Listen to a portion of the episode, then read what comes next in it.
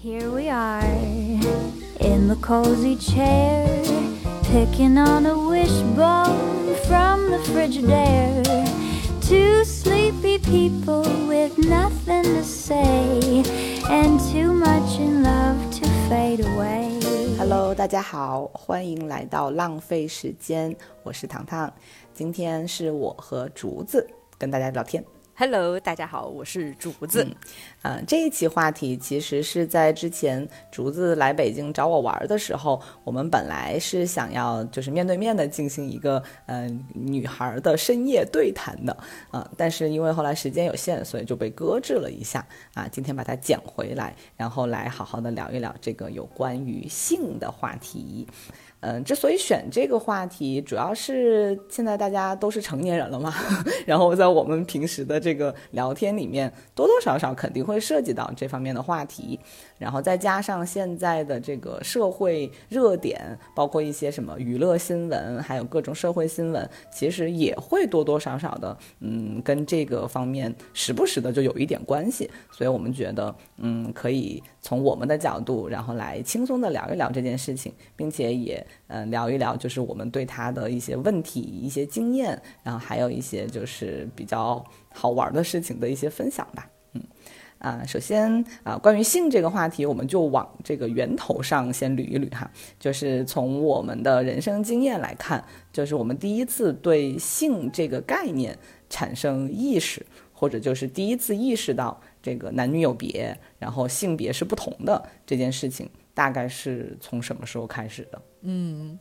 我这边的话可以讲个连续剧，如果是之前有听过 我们之前的那几期的朋友，应该知道我的父亲他是一个夏天特别怕热的人，他就特别喜欢打光懂懂，就是意思就是裸上身。嗯，然后我呢。小时候可能在两三岁的时候，我也可以跟着他一起在夏天裸上身。但是某一就到了某一个岁数的时候，嗯，突然一下我妈妈不准了，嗯啊，就说我是妹妹，所以说我不能像男生一样了。然后有些时候我还是会偷偷的把我衣服捞起来，然后我就说为啥不行？但是就是懵懵懂懂的，就是那种感觉，就是哎。好像是女生不能再打光咚咚了，就是我到了一定岁数，然后就会觉得、啊、OK，女生和男生是有差别的。但是那个时候你知道身体都没有发育嘛，你就会觉得、不是都一样的身体吗？为啥我不行呢？对，就是有一种就是完全你就会想要去思考，但是你也觉得在那个时候你不可能有答案的。你每天都看的是一些什么童话故事，怎么会告诉你答案嘛？那你也也就不了了之了。但是像你妈妈告诉你，因为你是妹妹，然后所以不能够跟爸爸一样的时候，他其实也没有告诉你为什么妹妹就不行嘛，他只是告诉你不行，然后没有告诉你原因。对，所以说就是那个时候懵懵懂懂的，好像有一点点，就是说有一些事情男生可以做，女生不能做，就是而且是跟身体相关的。对，应该大家一开始可能都差不多。唐你呢？我的话还有一个挺嗯。明确的记忆点吧，也是我在想这个话题的时候突然回忆起来的，不然可能我都以为我忘了。嗯。嗯，就大概是四五岁的时候啊、然后我有一个从小可能从呃两三岁就一起长大的一个算是青梅竹马的弟弟，然后那个时候我就老去他家玩儿，然后有的时候也会住在他家，嗯，然后我就记得有一次他们家有一个浴缸嘛，然后小孩本来也天生比较喜欢玩水，所以我们俩就 相约一起去洗澡，然后呢就把那个呃浴缸里的水放满之后，然后两个人就就在里面玩水。嗯，当时是一点儿都没有觉得有任何问题啊，然后直到就是我妈妈来接我，还是她妈妈回来了，我忘记了，反正就看见我们俩在浴缸里面玩，就非常的生气，然后就勒令我立刻就是穿好衣服出来，然后就很严肃的说，嗯，不能跟男生在一起洗澡，但是也跟你一样，就是他们没有不会去在那个年龄告诉你说为什么，但是只是让你记住了不可以，嗯，所以这个点可能是第一次知道说，哦，嗯、原来我和呃哪怕是跟我很熟的这个小伙伴都不可以做这件事情，然后也大概有这样一个呃概念，就是我跟他是不一样的，嗯，大概是从这个时候开始的，对，对。哎，我还想起来，我以前就是小时候，比如说大概两岁三岁的时候，感觉好像可以跟弟弟一起洗澡或者怎么样，然后但到了一定的岁数的时候，比如说弟弟还要就是家人们帮他洗澡，然后我就想要去看的时候，他们就说你不能再看了，你再看要长针眼了。然后你你还要想去看？你为什么不想去看？因为就是小朋友嘛，你就会觉得就是都是小朋友啊，他洗个澡，我以前小时候不是还跟他一起洗吗？就为什么不能看？有啥不能看的？然后但他们就会不让我看了，就说我就是再看要长针眼了。然后我就说好吧，那种感觉就。就就为什么看个人洗澡还要眼睛还要出问题？算了吧，算了吧。对，就觉得很蠢。就小时候就编一些这种乱七八糟的理由把我们蒙过去，但最后就导致我们其实就那个时候就是完全不知道为什么。但可能也没办法，我也理解那个时候可能对于小孩子来说，你大人不可能跟他讲的更细了，因为完全理解不了嘛。所以可能也觉得没有必要，嗯，所以可能这个就是一个开端。那这个开端之后，呃，应该就是，嗯，再长大一些之后，呃，在电视上或者在书上面看到就是有这个性行为的这个描述的时候，或者有这个演演的片段的时候，可能是不是我们好像开始对这件事情本身。有了解的这样一个开端吧。嗯，我觉得首先哈，就是有第一个印象，就是以前电视剧老是会演，就两个人把那个蚊帐放下来躺下去，第二就过两没多久，然后就要怀孕了。我当时哇塞，就不能随便跟人睡觉啊，这一睡下去就得怀孕呢，就那种感觉，就那种电视剧会给你那种误导。然后其次，比如说床上的那一滩血。就尤其是那种古装剧，就两个人可能就是本来没有爱意，然后男生就是跟女生完全什么都没有发生，但第二天男生又为了保护女生，就所谓的，然后就会给自己手割一刀，然后给在那个就床上护一护一护红色，然后就感觉这事儿就糊弄过去了。我当时就觉得想不通，这咋了？对，发生了什么？对，永远都是有这样剧情，但你永远不知道发生了什么，但是你就一一直印在脑海里面。对对对，而且这件事情。就是对这个东西的印象，应该是发生在我们在学校里面会上到生理卫生课之前吧？对，我也不记得这个先后顺序了，对吧？嗯，因为应该就是在我们完全没有概念的时候看到这种场景才会莫名其妙嘛。嗯，但是好像哪怕后来有了这个生理卫生课，我们可能也很难把这两件事情很好的联系起来。反正我感觉是这样的。反正对于我来说，我也能想起来一个很明确的点。就是我知道这件事情究竟是怎么发生的，是大也是大概我嗯差不多四五年级的时候，然后呢，我有一个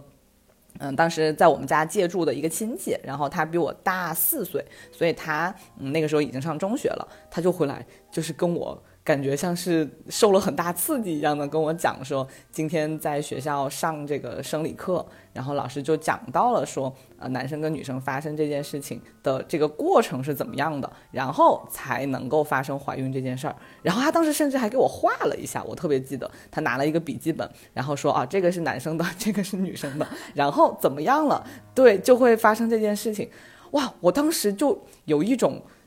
就是感觉被。嗯，就是被被雷击中的感觉，因为我当时是绝对不相信事情是这么发生的，因为你光看他画的那个图，你就会觉得这哪是，就这一定是一个特别痛苦的事情，而且你是不相信你的身体。能够被一个人这样，嗯，就是 我不知道怎么去描述，就你不能相信，呃，男生跟女女生是会发生这件事情的。所以他当时跟我回来描述，呃，整个过程的时候，也是那种说他不相信，他觉得，嗯，就是老师应该是是是瞎说的，或者是不可能会真的发生。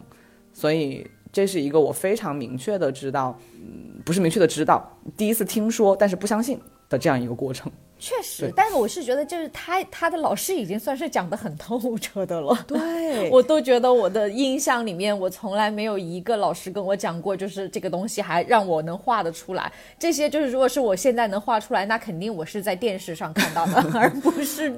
在那个课本上看到的。对，因为我们那个时候说白了，呃，所谓的生理教育课，其实老师都很避讳的嘛。就是我们所谓的这种性教育，其实根本就不算性教育，它就只是，嗯，老师好像不得不讲这一章，但是呢，他又不会真的给你讲这一章，所以好像就像完成任务一样，就把男生女生分开来，然后各自讲一讲各自的生理构造。哎，生理构造这个东西，我根本那个时候会有什么概念吗？我就算知道了每个器官叫什么名字，我也不知道我能对它做什么。所以，嗯，感觉那个时候的这种知识对我们来说，学到了也跟没学一样，感觉。而且女生有一种莫名的对这个就是身体的这种探究哈。我也不知道是我我身边的朋友女生是这样子，还是所有所有的就是大部分女生是这样，她们会有一种莫名的羞耻感。对，就是说你了解的太多的话是羞耻的。但是你你能想起来我们的这种羞耻感是来自于什么吗？就呃，应该怎么说呢？呃，因为是老师是教育来自于，嗯，就比如说我们就是只会直接跳过所有的性教育，就跟女生说。你要保护好自己哦，嗯，就现在就是有一些同学堕胎呀什么的，就是这个就堕胎就是坏女孩或者怎么样，嗯，就是给你一种这种印象，然后就让你觉得这东西吧，它就是一个坏事儿。就是首先他不会很明确的告诉你说怎么样会怀孕，直接就跳到了堕胎那个选项去，所以就会导致你对这个事情可能一开始听到就觉得是一个对女生有伤害并且不好的事情，所以。就可能会本能的回避他吧。对，因为就像就是呃，我认识的一些就是。国外的小朋友，他们的性教育课是说的是，OK，你们现在有可能有这个需求了。然后男生的话，就是跟女生这个的，就是要发生什么关系的话，就一定要带避孕套。但是他不会把这件事情说的，就是直接就说什么堕胎，然后或者怎么样，都是把羞耻感丢在了女生身上。但是就比如说像海外的一些教育，他没有，他会觉得就是男生也要保护好自己，女生也要保护好自己。所以说，就是咱们就是进行一个正常的教育就好。对，是的。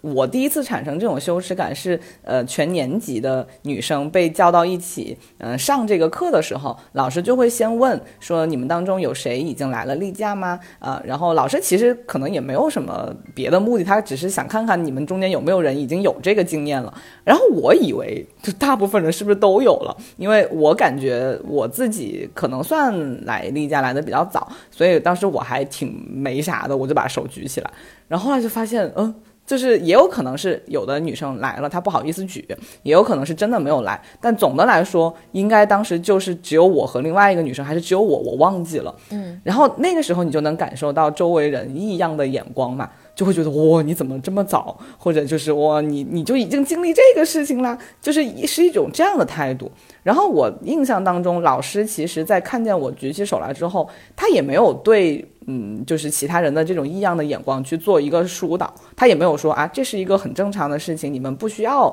有这样的态度，也没有。所以在那个年代，我这真的是因为在全年纪面前举过手，我就好长一段时间都非常的有羞耻感，就是不太。嗯，敢去再聊这个事情吧。然后直到后来，就是越来越多的女孩都来例假了，我才能够去跟别人很坦然的去聊嘛。然后大家就可能就会呃分享一些嗯，比如说痛经的经验呀，或者有一些。这方面的知识的分享，嗯，对，而且还有胸部的发育也是，对，是的，是的，是的，就是比如说到了一定的年年纪，然后妈妈就会说啊，现在应该要穿女生的小背心了，你也不懂为什么，她既然她说就可以穿了，那就穿呗。然后但是你会发现，就有一些女生她可能发育的早一些，有一些会发育的晚一些，但发育的早一些的那些女生，她就很容易含胸驼背，为什么？嗯，因为她们不想让人家发现。是的，是的。因为她会觉得自己是，就是这种身体的发育是那种不自信的，对，然后而且也让人觉得就是是羞耻的，对。因为我曾经经历过那种阶段，嗯，然后这就导致我现在都有点驼背，有些时候，嗯，就是那种含胸含的，但是其实没有什么呀，为什么会大家会有这样子的想法？我也不知道，我我的那种羞耻感就是莫名其妙的来的。我觉得是跟这个中国人的性观念是一以贯之的吧，因为本来中国人对于性这件事情就是谈性色变嘛，所以当你的身体开始出现比较明显的性征的时候，它就是跟这个事情联系在一起的。就哪怕你并没有别的什么行为，或者是说什么话、做什么事情，但是因为你已经比就你已经先于别人出现了这个特征，嗯，你肯定就会引起注意，而且在那个时代。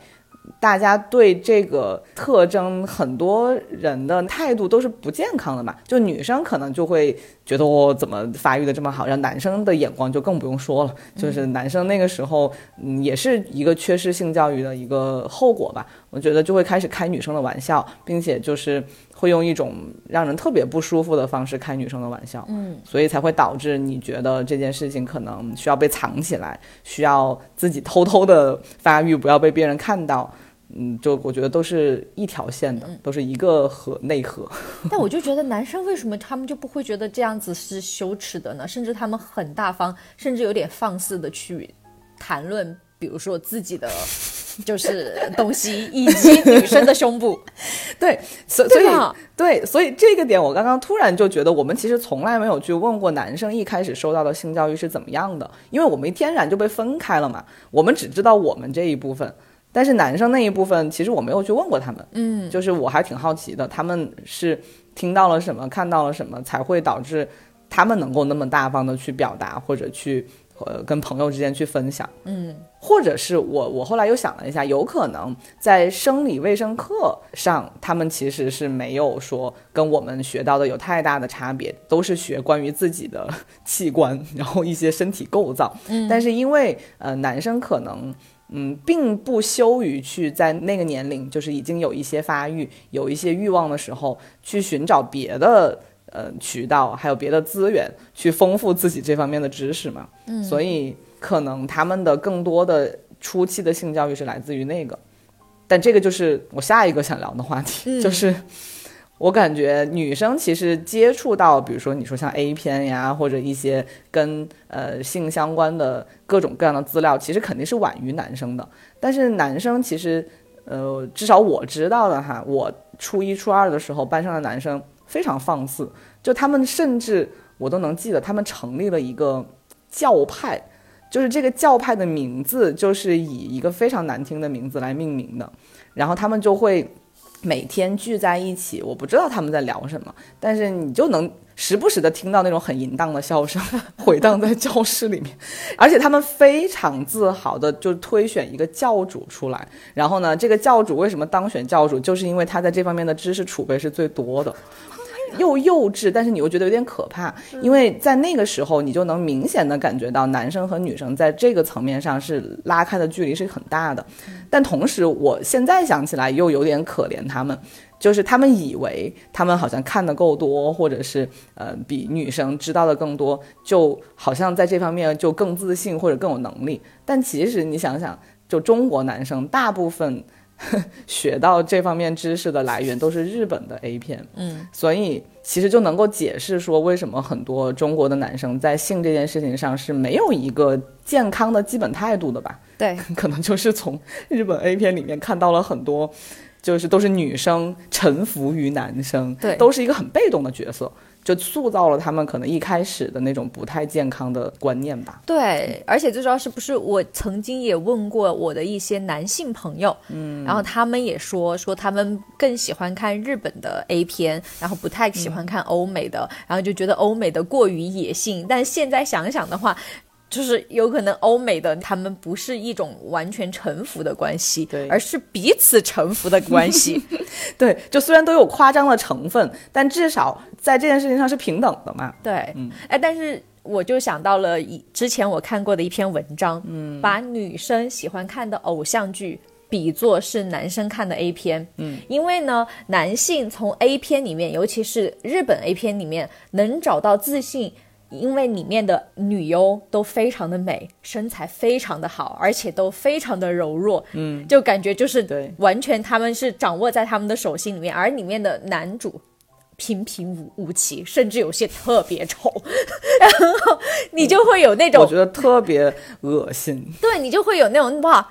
我也希望我自己是他，就是你会幻想，就是换位，然后成为他。然后女生呢，她是可能在就是视觉这方面的话，她的那个需求的话，我我我也不知道是要少一些还是怎么样。但是女性的话，她更多的是情感的需求。所以说，像中国的一些偶像剧，就会把女主 女主就是就是打造的很弱，然后而且就是也是长得。普通对，她至少不是明艳型的，很多时候那种女主，然后就是冒冒失失的，然后蠢蠢的，塑造成那个样子了之后，然后她会遇到一个白马王子型的男，嗯，就是男主，嗯，然后两个人最后就过上了一个非常幸福的生活，然后那这种东西就会让某一些女生也是脑内高潮了，就就会觉得哇，这个东西就是我想要的，但是实际上这两个东西是不健康的，对，对。而且也是对等的不健康，就是共同不健康，然后所以说导致两性的那种差距越走越远。对对对，相当于就是说，从一开始在男生脑子里面给他们灌输的这种男女关系，特别是涉及到性的这部分，就让他们觉得日本 A 片里面演的那个是一个正常的关系，所以他们才会嗯，在这个性这个事情上，首先是自己掌握主动性，这个是他们觉得非常基本或者非常正常的事情。那主动性这个我觉得没有问题，但是会导致他们可能就觉得女生的感觉没有那么重要，只要男生在这个过程当中嗯把自己的所有的欲望发泄了就可以，然后女生就是一个配合就可以。嗯，呃，所以他们为什么我我理解的不爱看欧美的，就因为欧美的女生很多其实是，嗯，虽然也存在那种说演的很夸张，然后啊，嗯配合男生做一些事情，但总的来说，女生有一半的时间也是在主动的，嗯，所以他们可能不太习惯这种方式。然后对于女生来说，就像你说的，嗯，它是另外一种模式的误导嘛，就总觉得好像在这个关系里面，我好像只要。像电视里演的那样，我有某些特质，就算我没有，我可以去表演这种特质，然后我可能就会获得我心里理想的那个关系。对。所以都是非常不健康的一种引导。嗯，但那个时候我们都不会有这个觉知，不会觉得它是不对的嘛。对，完全不会，所以说就会导致，呃，男生会希望女生是柔弱的，嗯，然后甚至呃，就是女生自己也希望自己是无知一点点的，就是也不是说就是所有的女生哈，但是就是有一部分的女生她是明明懂，但她会装不懂，因为觉得这样子会获得青睐。对对对，是的。那如果是女生一直装不懂，男性就会越来越觉得自己牛啊，咱就是觉得，是是就是说我懂那么多，你什么都不懂，反倒会就是让这种关系就越来越嗯畸形。所以这个也也让我想到我之前听的一个播客，就是他有请到一个北师大一个专门研究呃性教育的这样一个教授，他里面提到了一个说法，我觉得虽然可能我们隐隐约约之前有往这个方向去想过，但是他就很明确的。把性教育包括的那个类别，它的内容很明确的列出来之后，我听到就还挺受触动的吧，因为我感觉我们以前说到性教育，可能更多的就是在说发生性关系，然后是在这个两性关系中一定要涉及到这个行为，我们才去给出某一方面的知识传输或者知识储备。但其实性教育是一个，只要你是生下来生而为人，你就应该非常早期就该接受到的一个教育，并且它其实远远不只是性行为这一件事情。然后我可以大概把它列出来的这个叫做联合国呃国际性教育技术指导纲要，它里面所包含的呃性教育应该包括的这个内容的一个列表吧，它呃应该包括这几个方面，就是关系、价值观、权利、文化与性、理解社会性别、暴力与安全保障、健康与福祉教育、人体与发育，然后最后才是性与性行为。嗯，我当时听到这个就还挺感触的，因为我感觉在我们从小到大的教育体系里面是从来没有人告诉我们，原来，嗯、第一我们需要非常全面的性教育，第二性教育原来是包括这些方面的。嗯，所以说回到刚刚，为什么我们在一开始接触到性这件事情的时候，嗯，男女会产生比较大的差别也好，或者对性有一些误解也好，我觉得也是来自于就是基本的这种所谓的叫做社会性别的教育，就就没有坐在前面，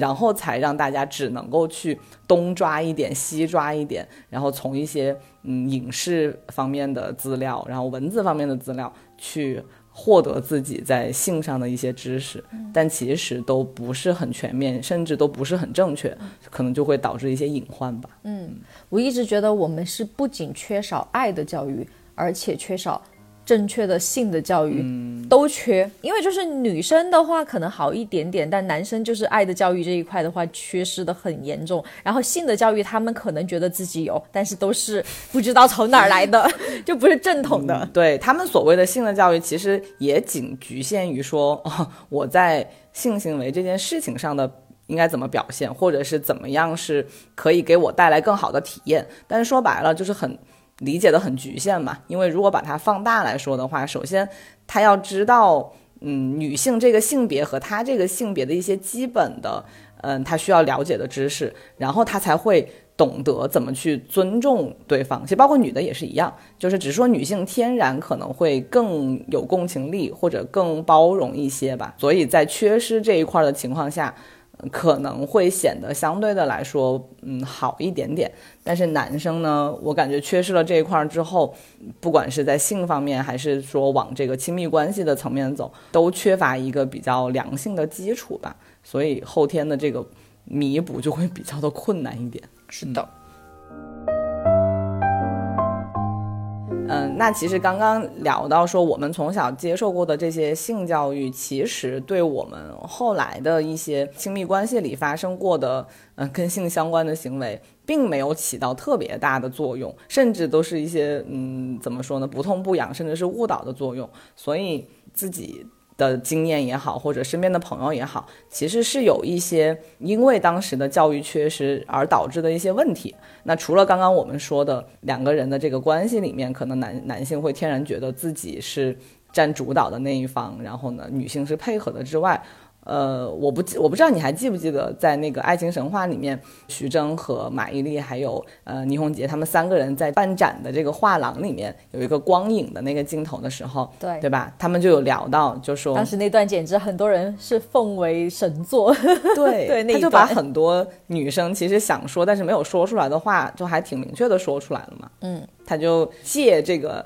所谓的男性导演的这样一个名，就会说男性对女性的了解其实是挺匮乏的。说女性要么就是仙女，要么就是骚货，大概是这么一个表述吧。所以也就有就非常简单粗暴的把女性可能分成了两个极端，对中间的这一部分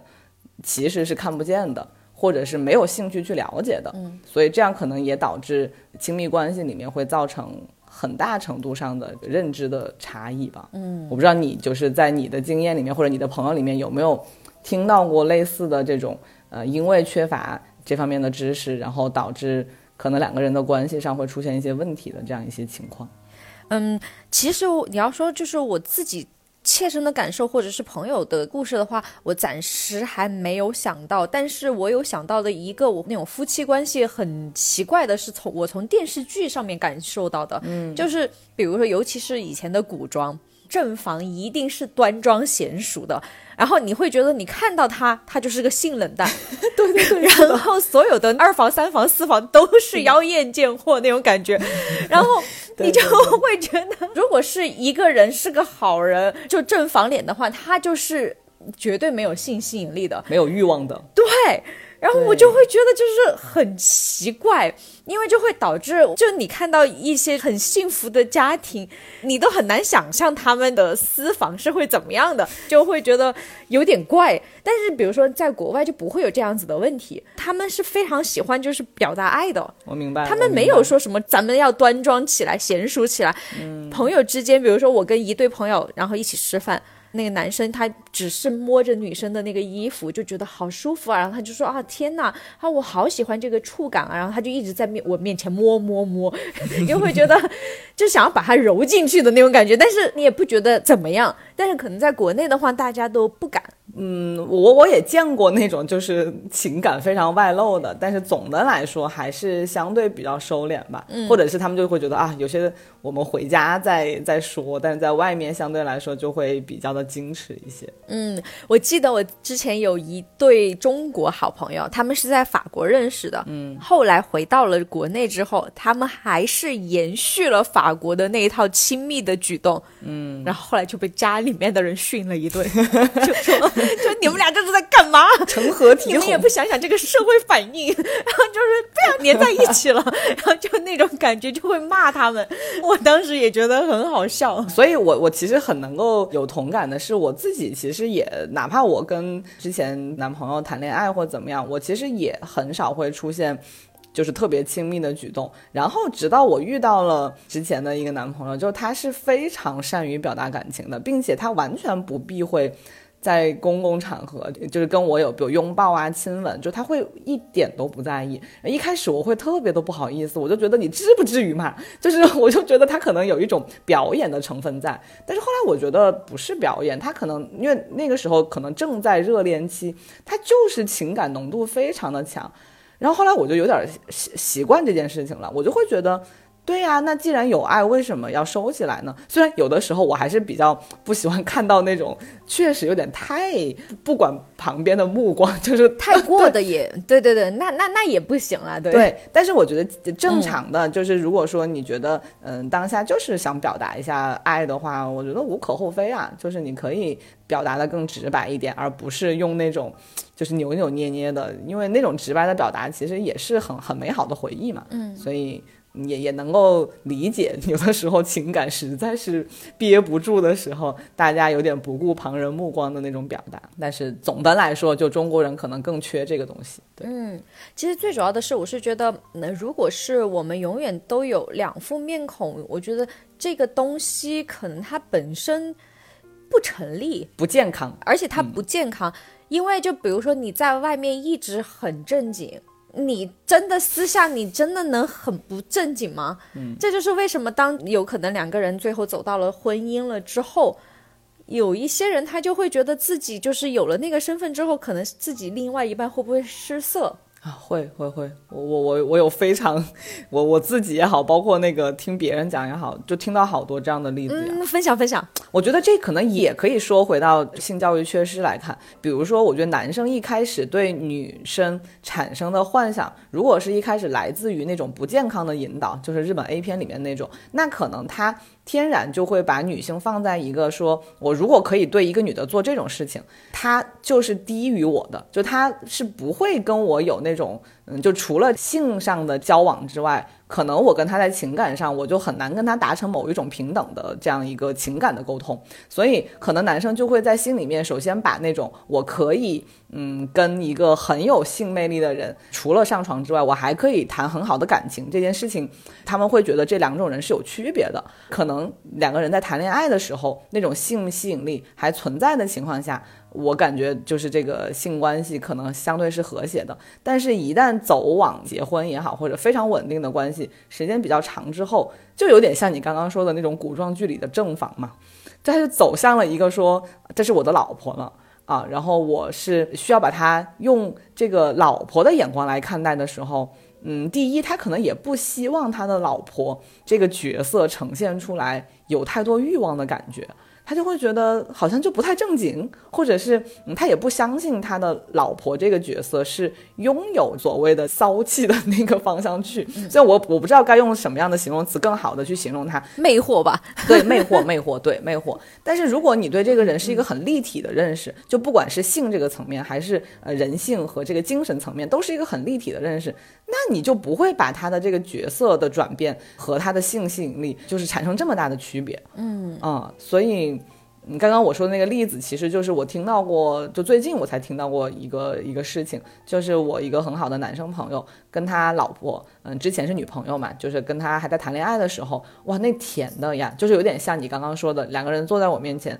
就会开始哇，就眼睛就看见对方就不行了，然后就是手也分不开，然后就各种肢体也分不开。但他们现在领证大概一年多了吧。呃，不是我主动提的，是他有困惑，他就问我们另外一个就是结婚很多年的同事，就问到说，那你们这个呃性生活的频率现在是怎么样的？然后那个女孩就说啊，那可能平均下来一个礼拜一次，他就觉得哇，就是已经非常不可思议，因为这个女孩已经结婚十年了，但是他才一年多，他就说已经几乎是结了婚以来就没有这件事情了。嗯，他就说不是他没有欲望，而是他对他老婆不是说不喜欢，还是非常的爱，就情感上的流动依然是非常浓烈的，但是就是可能身体上的欲望就没有了。然后他可以自己解决，他甚至他老婆有问过他，就说为什么现在是这样的？他说我们现在是无性婚姻吗？然后他就说啊，如果我老婆提出来了这种需求，他说我可以配合，但是我不会想要再主动的跟他发生了。哇，我就觉得还挺惨的啊！突然想到了 吴彦祖发的那个 lack 对对对 lack of use，对。连吴彦祖都这样，当然我觉得吴彦祖有一个程度，可能因为他年龄大了吧，就是嗯身体确实也跟不太上。但是如果在你还正值青壮年的时候，嗯，只是因为你结了个婚，你就对你的另一半嗯没有这个欲望了。那多多少少还是有一点不太对劲吧，嗯，而且我是觉得说，如果出现了这种情况，其实是需要两个人积极的去解决的嘛，它并不是一个绝症式的问题，你是可以通过沟通，两个人开诚布公的去聊，去缓解这个矛盾。但是我这个朋友就告诉我说，他并不想去聊，因为他本能的就会觉得。以他对他老婆的了解，嗯，如果说他对他老婆提出一些说，哎，我们可以换一换这个呃方式啊，或者有一些注入一些新的感受，他说他老婆肯定是不会同意的，或者不会愿意配合。我说你怎么知道？我说你为什么不去尝试一下？嗯，他就说，嗯，以我对他的了解，我就觉得，哎呀，太自信了哈，朋友，朋友，对。就是后来我我有问他一个点，也是我自己很好奇的一个点，嗯，就像我们刚刚提到的，就是男生把女生可能，嗯，要么就是很魅惑，要么就是很性冷淡的这两个区别。嗯，后来我就问他，我就说，好像我对你老婆的这个印象是她是一个特别乖巧的女孩，嗯，这种乖巧也，嗯，通过你的这个描述，我也得到了印证，因为他说这个女孩是脾气很好，然后并且跟他之间也不会有那种剑拔弩张的时候，然后也比较听他话吧。然后我就说，你对他的这个性欲的丧失，是因为你觉得他特别乖，好像你对他提某些要求是对他的一种玷污吗？他就说，可能有，不排除这个可能性，但可能不是全部的原因。但至少确实，他之所以还是爱着他老婆，并且看见他依然觉得很幸福，就是因为他老婆身上这些特质，他依然很喜欢。但是。我觉得哈，可能在嗯他或者说在很多男生的心目中，这种乖巧和这种听话和他的这种呃形象的嗯刻板印象，就会导致他们觉得这种女生适合结婚，对，适合结婚，然后好好的呵护她就可以，但是不会再往我还可以跟她产生坏坏的行为的这样的一个方向去。所以说，这是中国的出轨率那么高呢，日本的出轨率也那么高，这不是没有道理的呀。他们把自己的配偶，当然不能说只是女生，就是就不管是男生和女生，都把自己的配偶看得太过于扁平化了。人都很立体啊，对，就为什么不能一起去开发彼此的？更多面的东西呢？真的，真的，对，真的是的。就像很多人说，你跟一个人长时间在一起，有一个保鲜的秘诀，就是你需要一次又一次的爱上他嘛。嗯。但是你要一次又一次的爱上同一个人是很难的，那你只能不断的去探索他的可能性和探索自己的可能性嘛。嗯。但是你自己就在自己这儿把。这扇门给关上了，你都不相信他能够跟你在这方面有一个更开阔的沟通，那对方要怎么让你相信呢？嗯，而且我甚至觉得，就是比如说，如果说这个女生本身也是相对来说受到的是比较传统的教育，自己对自己的约束也是那种说，哦，我不能展现出来太嗯锋芒毕露的那种性吸引力的话，可能他就算有需求，他也。不会直接去表达了，嗯，比如说像我这个朋友，他就说他老婆只是问他说啊，那我们现在就是无性婚姻吗？他问到这个问题，我相信他，嗯，可能就没有问出下一个，就是说好，我今天我想要跟你发生这件事情，我向你发出邀约。就我感觉从他的表达里面，他老婆可能也没有主动做这件事情。我觉得是个挺典型的问题，嗯，就至少可能真的有一部分人的婚姻生活是这样的吧。嗯，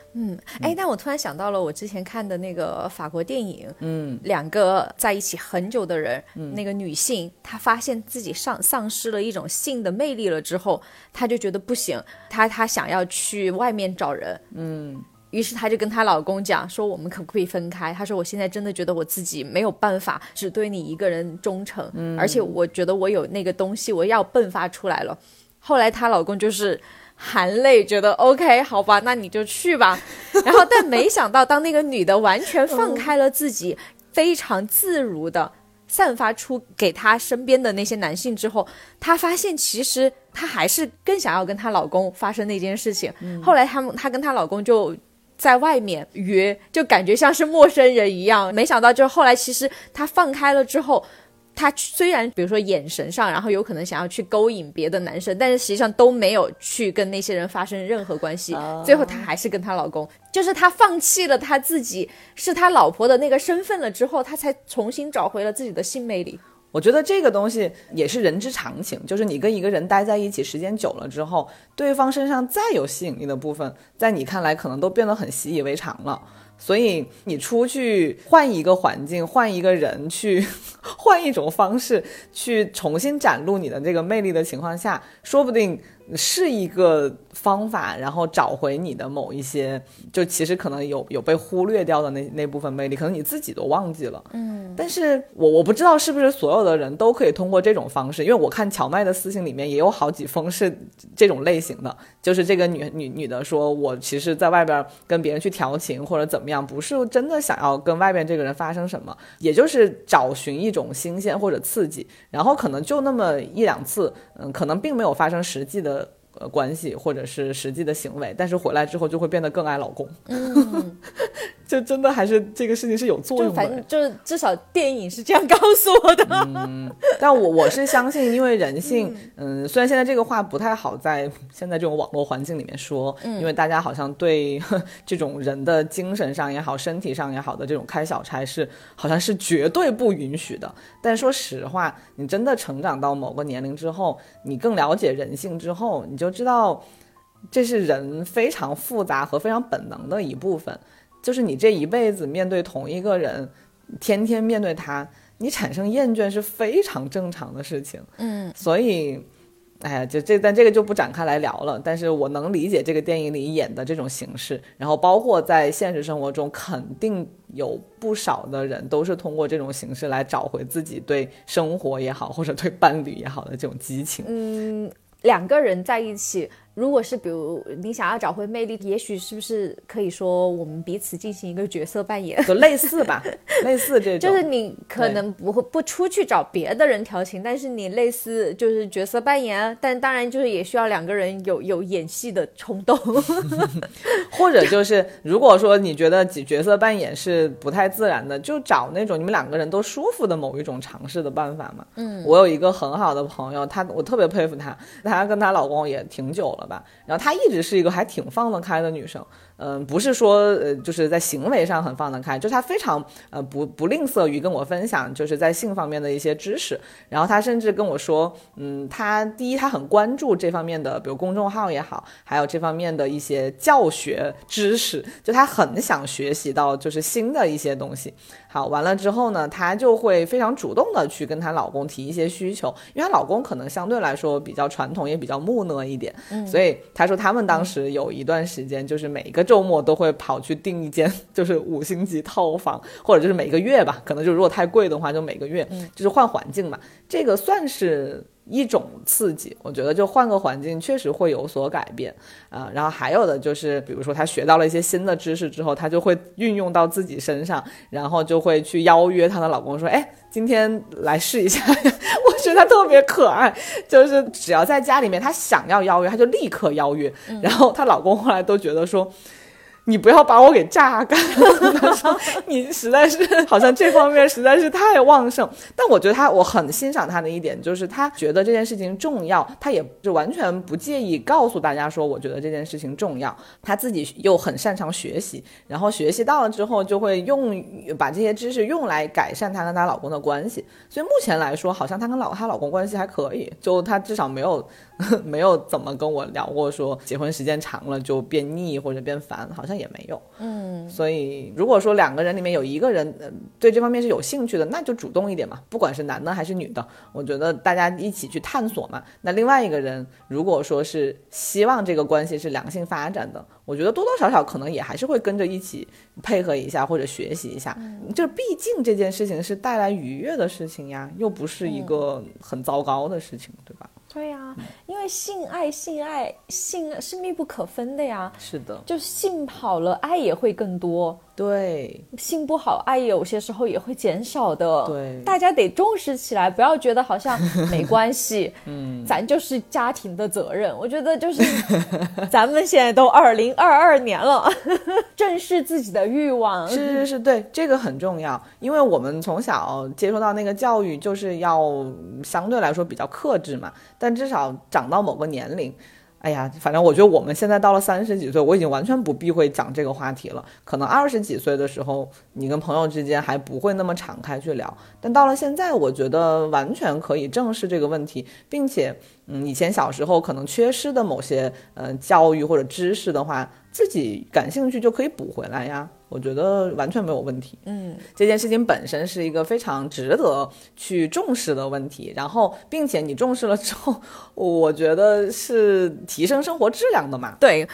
但是说到这个东西的时候，突然就是因为你刚才提到，就是说要开诚布公，然后就是大家要就是勇于表达。但是我突然想到了一个奇葩的故事，嗯，是什么？就是有一些人，然后他有可能太过于会表达了，就反倒让这件事情变得有点过于松弛而没有浪漫了。因为我有一个朋友，他曾经交过一个男朋友，嗯那个男生在跟他就是发生亲密关系的时候，嗯，就会问他说：“哎，这附近的房价多少？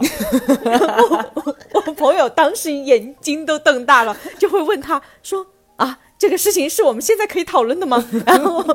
那男的就会说：“有什么不可以的呢？” 然后于是他们就真的开始讨论房价。然后我就在想，哇塞，原来世界上真的有如此松弛又自在的男生。但是我我觉得我，嗯，我要是你那个朋友，我可能当场就我我可能可以跟他讨论房价，但是这件事情就到此为止。就是要聊房价就好好聊，就我会觉得太一心二用了吧。就可能很自信吧。这个确实还挺奇葩的，我没有没有没有听过这方面的，就这这种类型的故事。因为说白了，我觉得这件事情其实是需要很投入，并且需要两个人的那个情绪都保持在一个比较热烈的这样一个程度上吧，不然它的质量一定不会高啊。我我也不太知道，反正我自己是这么觉得。哎，但是我突然想到了那个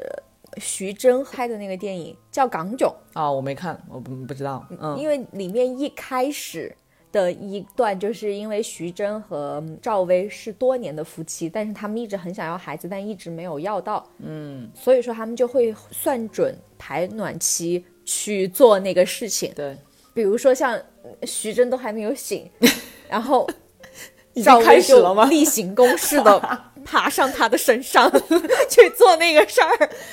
不是，那怎么能成功呢？他都没有知觉啊。就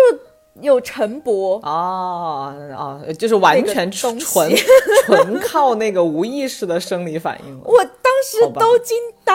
了，就是那个电影，就是一开始的时候，我当时觉得原来性这个东西，它可以做成一个工作。但是它就是给我感觉就是个不好的示范嘛。嗯，这也是为什么好多嗯、就是备孕的那种夫妻，其实到了后来，我听到过好多那种例行公事的情况下，男生就是觉得自己像种猪一样啊，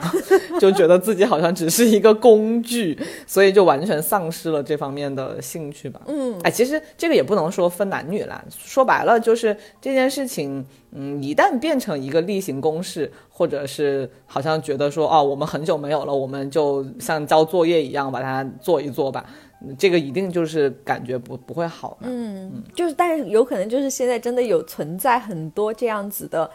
不浪漫的这种性爱性爱关系吧。但是我我我我没有办法，我就是我没有办法去去想象，然后甚至觉得哇塞，就拓宽了我的眼界。我我是觉得，如果在这件事情上我没有感觉到两个人很炙热的投入的话，那对我就没有太大的价值吧。嗯，因为说白了就是欲望这个东西，嗯，当然每个人都会有，并且我是觉得我在这方面是非常不避讳去讲自己有欲望这件事情的。但是，嗯，如果大家可以摊开来聊这件事情，那如果啊有一个人今天状态不太好，然后不太想发生这件事情，那我也可以理解就算了。但是如果说把这件事情，呃，因为关系时间久了，就把它放到一个嗯不那么用心和不那么放情绪的这样一个位置的话，我觉得不太行。嗯，就是肯定会出现问题。对，因为这个事情一定是生理和心理相结合的一个东西。但有一些人可能他会把生理的这块的话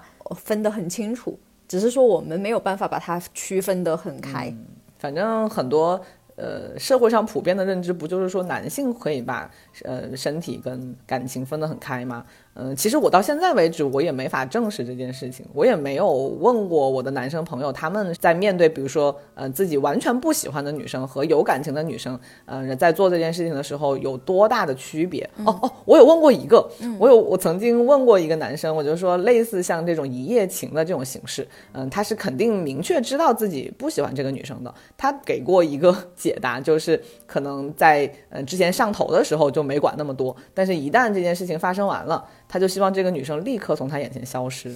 就是不要再有任何的后续。嗯嗯，我听到过这样一种说法。OK，反反正我是做做不到，就是这种纯就是解决生理需求的这种东西。但是感觉，因为有很多人纯粹以约炮为目的的话，男男女女都有嘛。我相信还是有很多人，不管性别，是可以把这件事情分得很开的。但我觉得也无可厚非，就我可以理解，就是有些人他不喜欢有太深的感情的牵扯，然后他又有欲望的情况下，那如果说他能够保证，呃，是不得病的情况下，嗯，可能两两个人都同意，并且两个人都愿意的话，嗯，好像这种关系，我觉得只要是两个人都同意了的情况，嗯，我倒是都可以理解了。嗯，对对对，我我不嫁给别人这种，对，只是说就是对于我来说，我可能还把这个东西，呃，应该是怎么说呢？你你怎么看这个东西，然后你就会怎么样去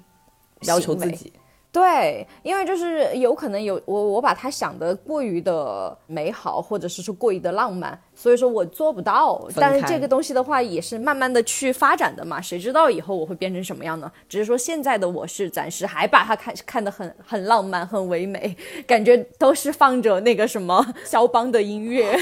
肖邦的音乐，你确实有一点不要笑我。哦，我大那那我大概知道在你的脑子里面是个什么样的画面了。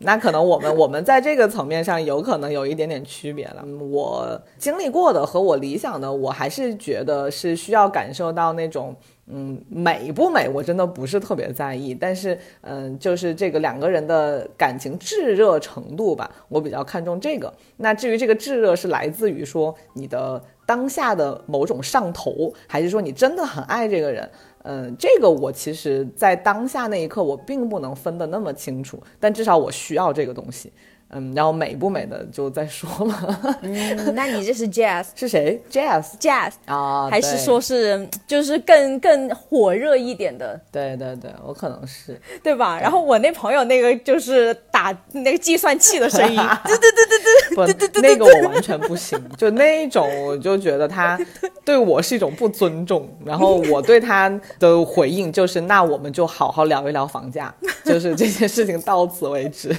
嗯，但总的。来说，就这件事情，我我觉得可能大部分人都觉得它重要。但是如果说你跟你的伴侣，或者是你在这件事情上没有获得 很理想的体验的时候，我感觉我们是比较缺失某一种东西去嗯修复它，或者去重塑它，然后把它往一个更好的方向推。一个是呃没有摸索出那种特别好的办法，或者是嗯甚至都 丧失了去摸索的这种。冲劲吧，我觉得大家好像到后期，包括我刚刚讲的我那个朋友，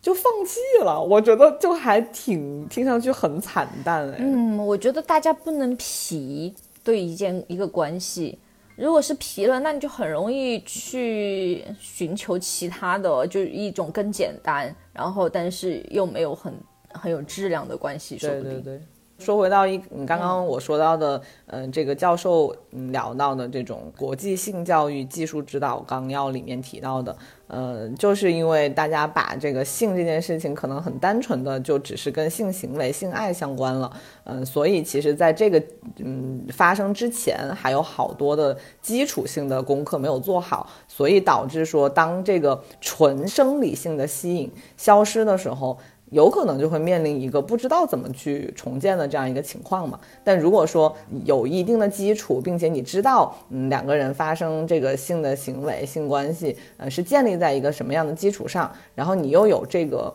呃诉求去，嗯，追求一种更好的性关系的时候，你可能才知道，当你遇到瓶颈的时候该怎么做。嗯，但我们目前可能都还没有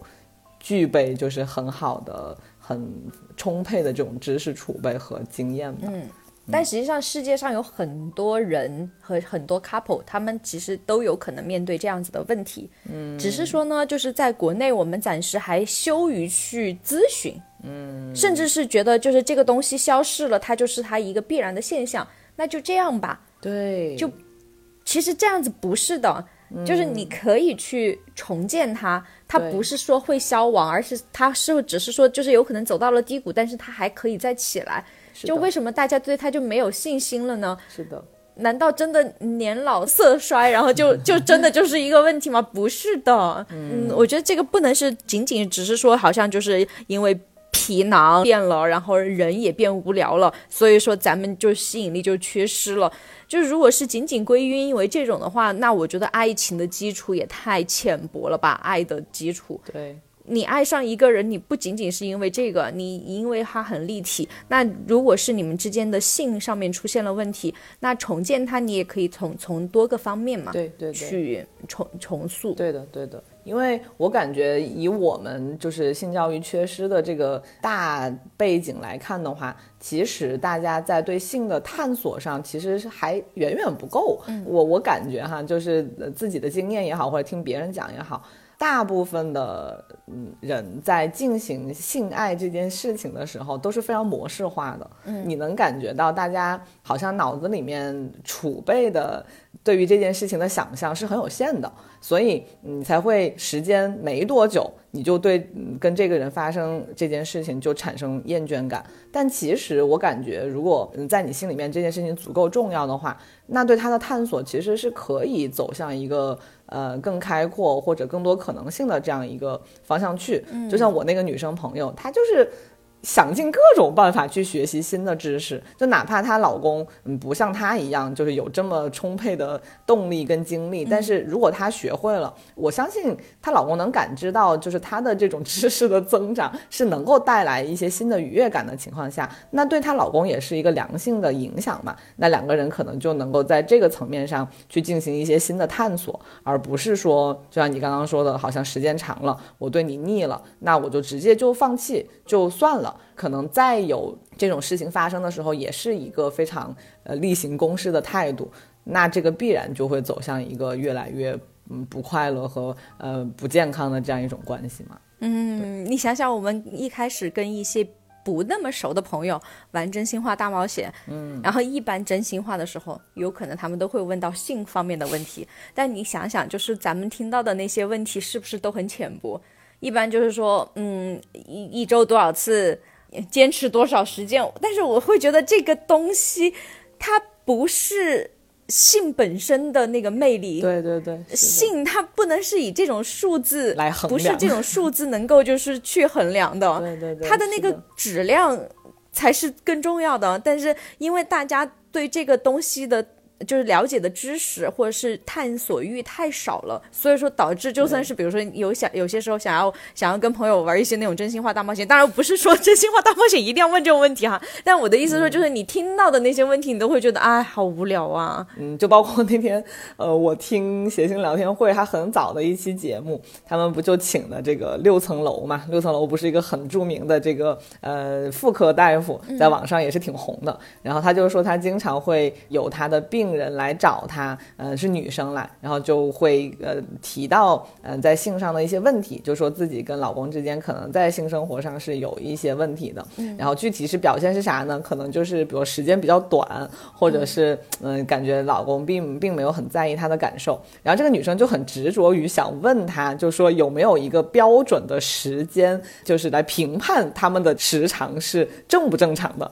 后来刘层龙他的观点就是说，嗯，虽然在这个这个医学上是有这么一个呃所谓的最底线吧，就是最最最低标准，就比如说超过什么二十秒，可能就已经算正常。他但是呃性生活的质量，你不能用这个数字呃来衡量它是正常或不正常，而是你们两个要在要从中呃去评判你们满不满意，这个才是你们的性生活是不是真的健康，并且是积极的这样的一个评判标准。但是他就说，嗯，像这个女生会非常努力的去询问，嗯，就是时长问题，还有就是说啊，如果我的老公嗯跟我发生这件事情只能持续这么短的时间，那是不是我有问题呀？就是她会很好奇，并且很想学习这方面的知识。但是她的老公知道她在问这个问题之后，就会非常理直气壮的反驳说，那从医生的科学标准来说，我早就符合标准了，而且我还比他还多一分钟之类的，就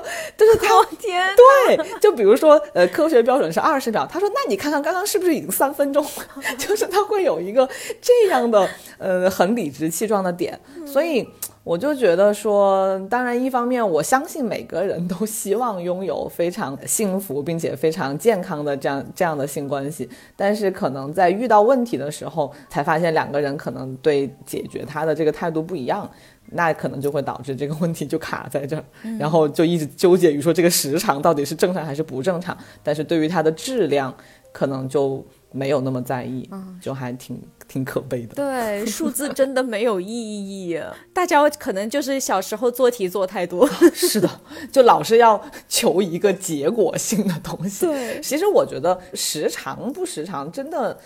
如果你真的在这三分钟里面，虽然三分钟真的够短，但是如果你在三分钟里面享受到了。真的还挺极致的愉悦，那我觉得也也值了，也可以，是不是？嗯，就怕你就是从一开始就在那算时间，就觉得哦三分钟到了可以了，然后就结束，就这个就很傻。对啊，呃，闹铃，滴到时间了。对对对对对，我最后还想说一个，就是嗯，在我的成长过程当中，虽然他是一个影视角色，但是至少有一些转变我对性的态度的，就是这个欲望都市。里面的 Samantha，对，至少对于我自己来说，我一开始看见这个角色的时候，我是很不舒服的，就是我可能会出现，就是刚刚我们聊到的那种大老婆心态，就是觉得说一个女的怎么能够这样呢？就怎么能这么不检点，这么放荡？但是后来我就发现，她是真的把自己的。需求，呃，放在第一位，并且非常直白的会去表达她的需求，然后会非常享受这个过程。就哪怕他，呃，可能比较缺失的一点就是他可能在亲密关系上，嗯，他一直都是比较的逃避，到最后他哪怕找到了一个。嗯，还不错的男朋友，但是依然是没法违背自己的本性嘛，然后也分手了。但是总的来说，我觉得他很忠于自己啊，不管是性上还是在感情上，嗯，他都非常明确的知道，我就是要这个东西，那我就去为了他做出相应的行为和举动，并且我非常不介意你们怎么看我。你看他们，他们四个人，呃，其实曾经有一次，Carrie 跟他吵架，就是因为 Carrie 对他的这个生活。给出了一个，他可能是无意无意的给出的，但是就还是有点伤到 Samantha 的心嘛。他就说：“你原来在你心里面，我们都是这么好的朋友了，但是你还会这么看待我？”他说：“我就是这样的人啊，你跟我成为朋友的时候，我就是这样的人。”嗯，所以，就他的这个形象是非常的。火热、非常立体，并且很真实的一个形象吧。对对对。当我长大一些之后，我就能够理解他对他自己欲望的这种处理了嘛？因为他其实也没有伤害到任何人啊，他就是在，嗯，过他自己想要的那种生活而已。嗯。只是说他的生活很大程度上是跟性相关的嘛，但是还是很很欣赏他的。对。嗯。尤其是他当时跟他的那个小男朋友在一起的时候，他实际上已经是对。别的人有身体上的欲望了。对，然后，但是他的心还在那个男男生身上，但他当时整个人就处于那种非常纠结，然后甚至靠暴饮暴食去转移自己的注意力。对对对，是的。当他自己觉得他自己已经不再是他自己喜欢的样子的时候，他就告诉他的男朋友说：“不好意思，对我好像真的需要去。”重新找回自己的性魅力。对对，我在你身边，虽然说有那个爱，但是可能他想要的不仅仅是爱，而而是那种魅力。他是不不仅仅只是想要那个男生给他的爱，然后也要他自己要也要爱自己。所以说他最后选择分手，而且那个男生也非常尊重他。对对对对，嗯，你先男生超棒。对，我打断你一下，就因为他当时分手的时候，不是就给了一个非常看上去很自私的理由，但是我觉得他好真诚，他就说。我爱你，但是我更爱我自己。他说完之后，然后那个男生真的很棒，我就觉得，哎，虽然很希望看到他们在一起，但是我又很理解这个 Samantha 做出这个决定。嗯，所以最后我觉得这也是一个挺好的一个结果吧。对对对，其实最主要的我们并不是说希望就是大家都会去追寻像就做到像 Samantha 一样，因为 Samantha 是他，我们是我们，对，我们。只要是能够爱我们现在自己的这个样子，你是怎么样就是行了。比如说，我喜欢肖邦一样的性，你是喜欢 Jazz 一样的性，或者是怎么样，我也不知道，有可能我就是形容错了哈。但是每个人都有自己的就是喜欢的东西，但但是你要忠于自己了，只是想要提供一个这样子的想法。是的，是的，是的。所以，嗯，行，我们反正把从这个。呃，性开始聊，然后聊到一些可能。呃，往关系层面走的这样一些内容，但总的来说，呃，我们还是希望就是第一，大家嗯不要对性这个话题有太多的禁忌嘛，因为毕竟，呃，如果是年龄比较小的就还好，就是你可以先去了解这方面的知识，然后如果有困惑的话，反正现在信息这么发达，嗯，包括我之前在小红书上有刷到，大家应该有很多人应该也知道那个频道叫硬糖视频，就那个频道是它全部都在讲性。知识，并且把性知识做成了那种动画小短片，做得非常好。嗯，就是这方面的科普知识，我是觉得大家嗯有更多的渠道可以去获取了啊。然后了解更多之后，一方面是增加自己的愉悦感嘛，还有就是增加更多的生理知识，然后更好的保护自己。我觉得这个是一个非常必要的东西。然后第二个层面就是，不管是现在处于什么关系中的这样的嗯朋友，包括我们自己。嗯，就是在面对性这件事情的时候，我们还是希望大家都把性这件事情重视起来。因为我我反正自己是挺重视的，但是呢，很多人可能在这个性上出现问题的时候，包括我听到我朋友跟我聊的他跟他老婆的问题，就其实是很值得花精力去呃处理这个问题的。就其实处理这个问题，就像去处理你们两个之间的情感问题是一样的，就是我觉得都是同等重要的。可能也是因为我们之前的一些缺失，导致很多人到了嗯目前这个阶段，面对性上的问题的时候，就会不知所措，或者干脆就不管了。但最终可能导致的就是呃一个不太良性的关系吧。嗯，对我最后就只是想要说两点，第一点就是希望大家都可以呃欣赏自己的身体。不要觉得有羞耻感，嗯，当你能正视自己的身体的时候，正视别人身体的时候，也许在性方面的话，可以有一个更自然的体验，愉悦的感受。对，然后第二的话，我是觉得性的秘方是爱吧，因为有足够多的爱，有足够多的探索，才会有一个更好的性。所以说，也希望大家都能够拥有一个美妙的性爱生活。好的，好的，反正我们也只能从我们有限的经验聊到这些了。但总的来说，我感觉未来还是有很多的可能性可以去探索的。所以，就希望大家都各自在不管是情感关系还是性上的呃合拍程度来说，都能够有比较幸福的体验吧。嗯嗯，好的。那我们差不多今天就聊到这里吧。好的，那就谢谢大家，我们下次再见喽，拜拜。下次再见，拜拜。